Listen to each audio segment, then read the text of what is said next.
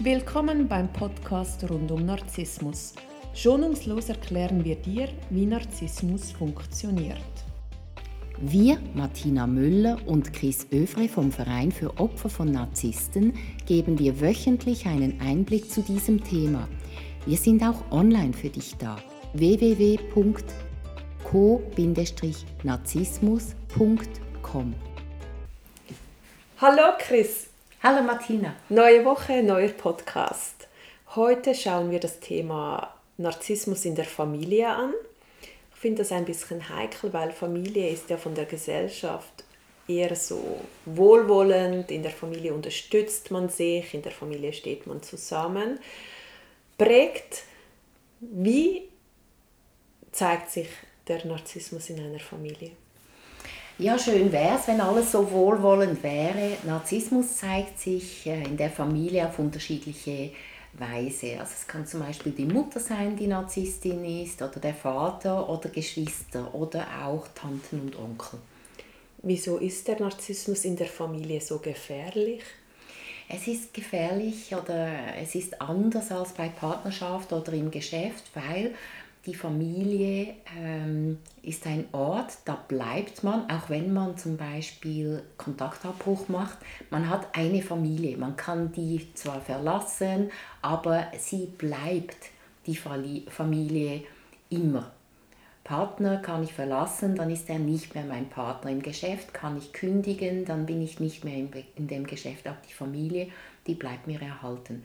Und weil es so etwas Heiliges ist, die Familie, passiert ganz vieles, ähm, ohne dass es äh, gesehen wird oder man kann es sich auch nicht vorstellen, so äh, im Untergrund.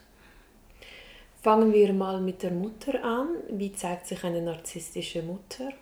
Eine narzisstische Mutter zeigt sich oft als verdeckte Narzisstin, also sie ist nicht so äh, die offensichtliche Narzisstin, sondern eher verborgen.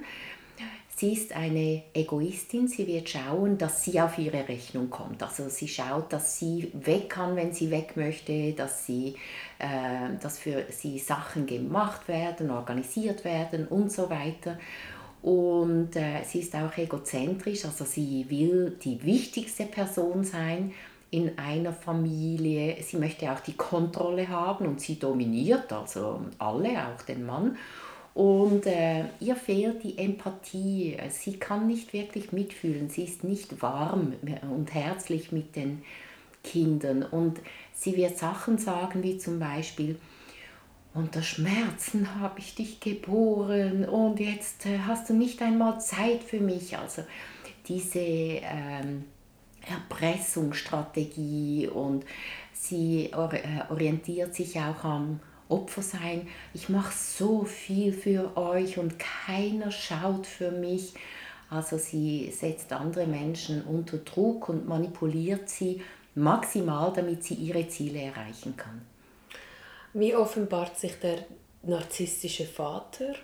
Der narzisstische Vater ist als Vaterfigur abwesend. Die Kinder interessieren einen nicht groß, die Frau wahrscheinlich auch nicht. Er ist äh, abwesend auch äh, örtlich, also er ist äh, gerne auswärts. Äh, er definiert sich im Außen, in der Position, im Geschäft. Die Familie interessiert ihn nur insofern, dass es so ein Statussymbol ist oder dass es etwas ist, was man braucht. Äh, er bringt die Familie auch aufs Tapet wenn es zum Beispiel äh, um Wahlen geht, ja, ich und meine Familie, dann gibt es natürlich ganz schöne Fotos, wie alle lachen. Aber ansonsten äh, interessiert ihn die Familie nicht. Also so ein bisschen patriarchisch. Ja, genau, patriarchisch, aber ein echter Patriarch kümmert sich um die Familie, er kennt seine Verantwortung, aber dieser Patriarch kümmert sich nur um sich selber dann wachsen die Kinder von diesem narzisstischen Vater mit einem großen Mangel auf, wenn die so ignoriert werden. Ja, genau. Also die Kinder äh, lechzen natürlich nach der Liebe von Vater und Mutter. Bei der Mutter haben sie vielleicht noch das Gefühl, dass sie sie kriegen, weil die Mutter äh, die Kinder braucht. Äh, für ihre Nutzen zwar, aber sie braucht sie. Und beim Vater ist eine absolute Kälte. Er ist wirklich emotional nicht anwesend und die Kinder lernen schon früh ganz viel dafür zu tun, damit sie seine Aufmerksamkeit trotzdem kriegen. Und das geht hin äh, bis zu brav sein, obwohl ein Kind eigentlich wild sein sollte oder leistungsorientiert. Oder vielleicht ist es auch das Gegenteil von brav und kriegt dann Schläge vom Vater, weil dann kommt er dann schon, wenn er einen Gesichtsverlust haben könnte.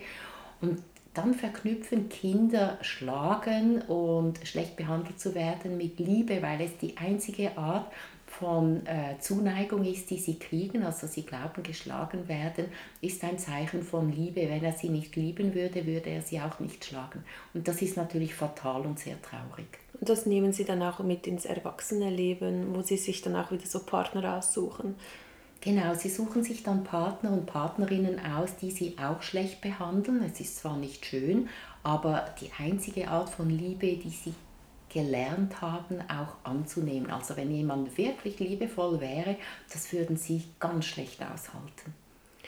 Und jetzt mache ich hier wieder einen Bruch, sorry. ähm, wie sieht es aus mit den lieben Geschwistern? Mit den Geschwistern ist es ein bisschen anders. Man hat ähm, vielleicht mehrere Geschwister, dann ist man den einen näher als den anderen oder man hat einen Bruder oder eine Schwester, dann kann man sagen, ja, ich gehe dann lieber mit Schulkollegen weg. Also weg. Da kann man ähm, ähm, anders damit umgehen, weil Vater und Mutter hat man nur eine beziehungsweise einen. Und äh, bei den Geschwistern ist es so, man kann sich dann darauf einlassen und ständig Krieg führen und kämpfen. Man kann da in diesen Auseinandersetzungen sich aber auch stärken und man kann äh, lernen, sich gut abzugrenzen. Also mit Geschwistern ist es eher ein Lernfeld, wo man allenfalls auch für den Rest des Lebens dann profitieren kann, weil man schon früh gelernt hat, sich gut abzugrenzen oder gut mit einem Narzissten umzugehen. Gibt es Überlebensstrategien im familiären Narzissmus? Ja, also ganz tragisch ist natürlich, dass man schon als kleines Kind diese Strategien braucht, weil man sonst wirklich nicht überlebt. Also das ist dann äh, wirklich äh, eine große Not, äh, wo man die eigenen Gefühle schon früh unterdrückt, ähm, eben brav ist, obwohl man eigentlich gerne schreien würde oder sich übers Maß anpasst und das beginnt schon sehr früh und das prägt. Würdest du einen absoluten Kontaktabbruch empfehlen, sobald es möglich ist? Ich meine, am Anfang ist man ja abhängig, die ersten 18, 20 Jahre, in Amerika 21 ist man volljährig. Ähm, würdest du den Kontaktabbruch empfehlen? Also was ich auf jeden Fall empfehle, ist, dass man äh, das anschaut, wenn man erwachsen ist, weil dann ist man groß, dann braucht man diese Strategien nicht mehr zum Überleben. Als Kind hat man es gebraucht und jetzt geht es darum, dieses innere Kind, das ja sehr verletzt worden ist, nachzunähren. Also eine Therapie machen, äh, gut für sich schauen, lernen, sich abzugrenzen. Wenn man da durch den Prozess geht und man sich besser abgrenzen kann und dann wieder zurückgeht zu der narzisstischen Mutter oder zum narzisstischen Vater, dann kann man äh, vielleicht mit denen umgehen. Sie merken dann auch, dass sie nicht mehr jeden Mist bei einem abladen können. Und dann kann es sein, dass die Beziehung sich entspannt, beziehungsweise dass man einen guten Umgang miteinander findet.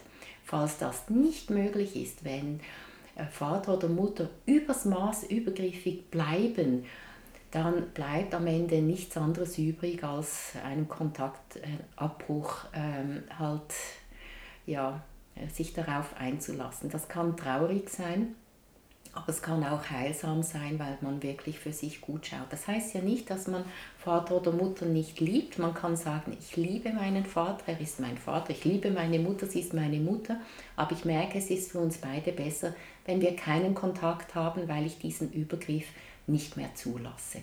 Da sind wir wieder bei dieser heiligen Kuh, oder? Vater und Mutter darf man nicht ähm, hassen. Das, genau. Ich finde das so krass, wie die Gesellschaft uns vorgibt, wie wir gewisse äh, Personen in unserem Umfeld zu ähm, behandeln haben. Und das, mhm. wie du es jetzt auch wieder sagst, ich, hab, ich liebe sie, aber eigentlich will ich den Kontaktabbruch. Aber wenn man so misshandelt wird, das hat ja dann nichts mehr mit Liebe zu tun. Nicht? Das ist richtig. Also das, was man da gekriegt hat, es ist nicht falsch von den Eltern, sondern sie haben das gegeben, was sie konnten. Das ist manchmal sehr, sehr wenig. Das ist traurig und bedauerlich. Es ist ein Urbedürfnis des Kindes, die Eltern zu lieben.